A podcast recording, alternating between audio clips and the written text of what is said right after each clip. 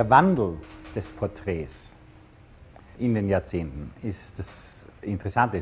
Während früher das Porträt in seiner Idee, in seiner Erfindung äh, gewesen war, die Darstellung des Hervorgehobenen, des Fürsten, immer einer Person, die irgendwie über den anderen steht und dafür zur Repräsentation dargestellt wird.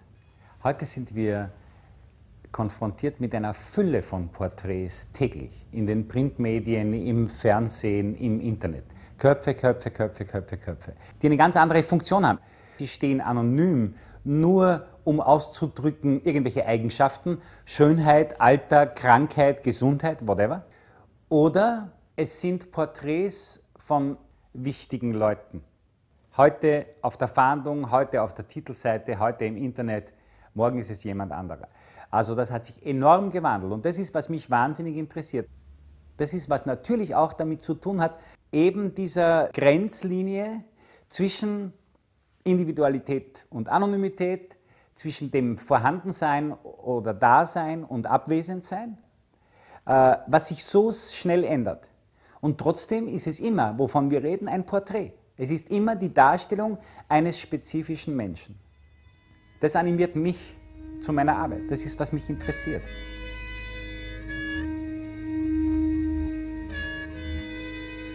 Alles ist, ist digitalisiert und alles ist wahnsinnig schnell und äh, abrufbar im Internet.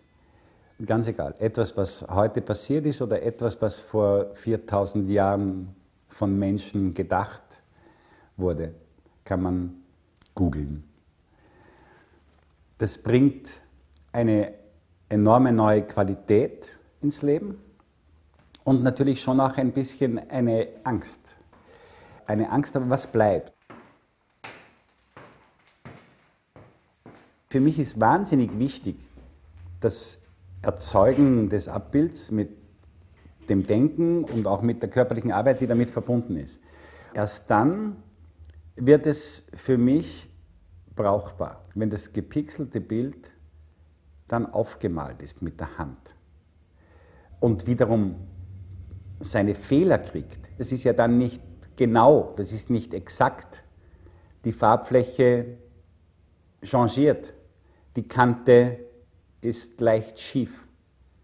Aber in Wirklichkeit ist es schon allein deswegen, weil es selbst in seinem Entstehen dann eine größere Dauer hat, einfach am Ende von größerer Dauerhaftigkeit als tatsächlich computergeneriertes Bild. Und diese größere Dauerhaftigkeit ist möglicherweise ein bisschen ein Schutz gegen diese Angst vorm Sterben. Am Anfang war meine bildnerische Darstellung immer geprägt davon, erzählerisch zu sein. Und das habe ich mehr und mehr reduziert, weil ich eigentlich eben den Drang habe, keine Geschichte mehr zu erzählen, sondern es, das Bild zu reduzieren darauf, dass es Bild ist. Und dieses Einsparen äh, an Information auch für andere. Das reizt mich einfach.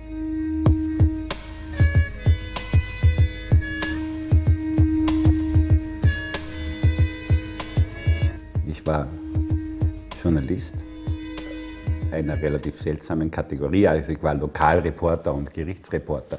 Und da lernt man oder sieht man sehr viel äh, über das wirkliche Leben. Ja? Da kommt man an Dinge, an Situationen, die der normale Mensch im Alltag nicht erlebt. Und das war für mich schon sehr, sehr prägend. Katastrophen, Schicksale von Menschen so unmittelbar zu erleben. Und irgendwie habe ich in der Kunst, in der Malerei, gemalt habe ich immer schon, aber begonnen, äh, diese Erlebnisse zu verarbeiten. Das war, glaube ich, der Anfang von dem spezifischen Weg meiner Porträtkunst, weil es ist eigentlich fast ausschließlich das menschliche Gesicht oder das Porträt, das mich interessiert. Es muss eigentlich ganz wenig drauf sein und ich glaube, dass ich äh, immer hinkämpfe, auch intellektuell in, in die Abstraktion, aber einfach ein grenzenloser Realist bin. Und das ist ein Kampf in mir, der stattfindet. Es muss immer weniger drauf sein, aber es muss trotzdem immer die Bedeutungsebene haben. Das ist jemand, der da dargestellt ist.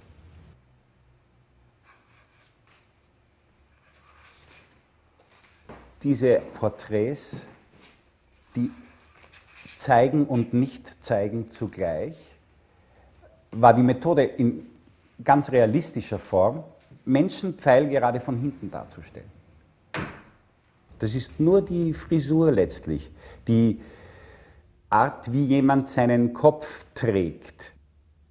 Was wahnsinnig aufregend für mich ist, ist trotzdem, dass diese Anonymität, die es dadurch gibt,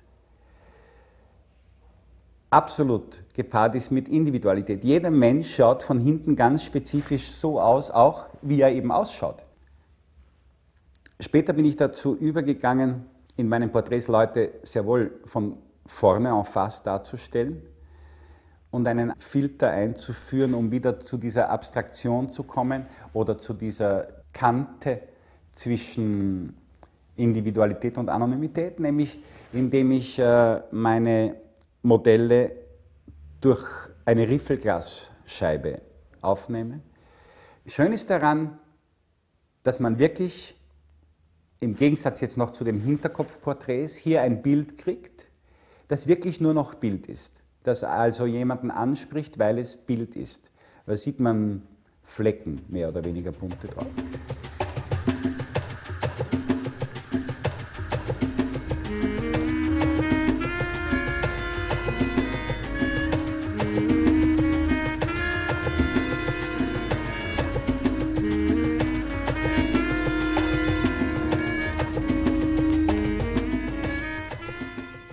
Ölfarbe kommt einem da wahnsinnig entgegen. Ich habe natürlich in meiner Jugend und, und jahrzehntelang mit Acrylfarben gemalt. Das ist so schnell und das ist so sofort trocken und man kann unmittelbar das Bild dann manipulieren und was tun damit. Man muss also für die Ölfarbe viel geduldiger sein und in Wirklichkeit ist es auch gut so, weil es eben Zeit braucht, ein Bild zu machen. Die Ölfarbe ist intelligent und hilft auf dem Weg zum guten Bild.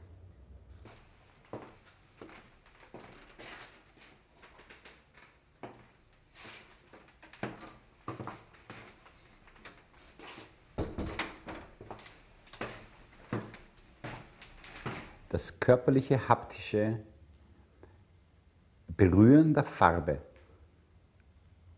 und mit der Farbe agieren ist unvergleichlich.